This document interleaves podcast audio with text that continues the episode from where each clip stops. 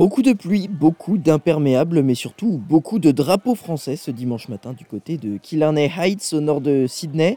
Comme chaque année, l'association FANS, la French Speaking Association of the North Shore, organisait son marché français, une 17e édition pour laquelle il fallait mieux être équipé de son parapluie, ou du moins pour une bonne partie de la matinée. Bon appétit Bonne journée monsieur. J'ai une autre charge.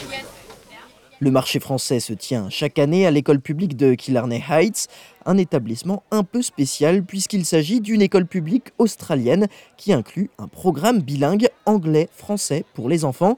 Le marché sert de levée de fonds pour l'association Fans et pour le financement du programme de l'école. Cette année encore, de nombreux stands proposaient de découvrir ou de redécouvrir la gastronomie française, mais aussi d'autres marques de vêtements, des bijoux. Clémence Duprat, la vice-présidente de Fans, dresse la liste. aujourd'hui, on a euh, exactement, on n'a pas loin de 60, 65 euh, euh, stands en tout, donc on a une cinquantaine de stands professionnels. et on a aussi des, stands de fundraising, donc nos stands, sur lesquels on fait nos, on fait nos levées de fonds. Pardon. on a des crêpes, on a des gaufres, on a 13 stands de fundraising. Donc en tout, ça nous fait voilà, 62-63 stands sur place.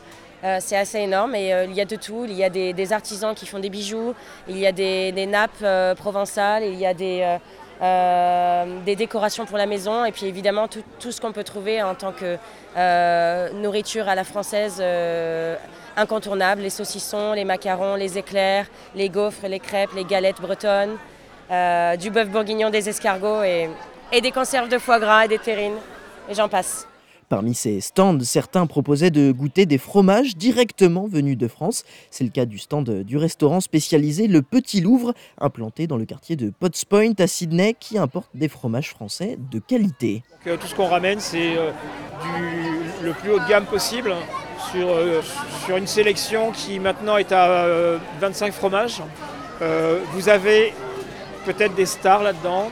Le comté 30 mois, on a euh, une, douceur de pâte qui est incroyable, absolument incroyable. Euh, le Beaufort d'Alpage, lui, c'est la star parce que c'est le fromage et l'unique fromage que j'utilise pour la fondue savoyarde. Et les gens de Chamonix m'ont dit qu'elle était meilleure au Petit Louvre qu'à Chamonix. Alors ça a été euh, ça a été un grand compliment pour moi ça. Passé le stand du fromage, il était aussi possible de goûter d'autres classiques comme les crêpes, les galettes ou encore le saucisson.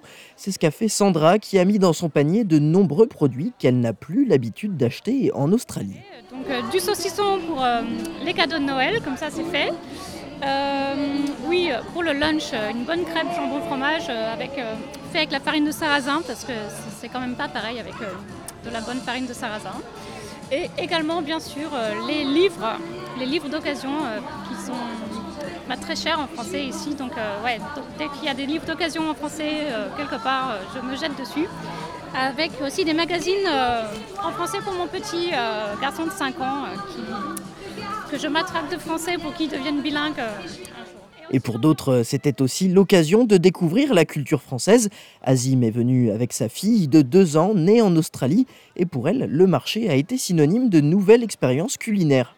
Euh, alors qu'est-ce qu'on a goûté? On a goûté des escargots avec de la baguette. Euh, c'était important, pourquoi? Parce que bah, du coup ça nous, fait, ça, nous fait, ça nous fait penser un petit peu à la France. Ce sont, bah, ses origines. Euh, elle y va de temps en temps, mais aller dans ce genre de marché, ça nous permet justement de, pouvoir euh, enraciner un petit peu de trois, deux, trois choses qu'on n'a pas forcément tous les jours.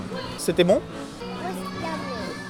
Et on l'a dit, le marché était aussi l'occasion de trouver des livres en français à moindre coût, comme l'explique Delphine Xavier, en charge du stand de livres qui a connu un certain succès. La pluie nous aide sûrement à avoir euh, un peu de monde à l'intérieur, mais euh, il y a beaucoup de roulements, il y a eu vraiment pas mal de ventes constamment depuis ce matin. Ouais. L'objectif, c'est de tout écouler, que les gens achètent et les rapportent l'année prochaine euh, pour qu'on puisse les remettre en vente et ça fait un peu le, roulement comme ça. Le marché de Killarney Heights a la réputation d'être le plus grand marché français de l'État de Nouvelle-Galles du Sud et cette année encore, même sous la pluie, l'expérience semble avoir été appréciée. Du côté de l'organisation, Clémence Duprat ne cache pas sa satisfaction. On est là depuis 5 heures ce matin, on a eu très très peur au début de la matinée, on a dû faire quelques changements techniques de dernière minute et ce qui est très très très important pour nous et qui nous fait absolument chaud au cœur, c'est que les gens sont là. Les gens sont là pour, pour supporter notre programme bilingue. Et voilà, il y, a, du monde et on est absolument émerveillés de, de, voir à quel point ce French Market touche les gens et à quel point les gens viennent supporter notre, notre école et notre programme tous les ans. Et en 2023, le marché français de Killarney Heights a de nouveau fait le plein et rendu possible à qui le souhaitait de découvrir la culture française entre gastronomie, littérature et en musique.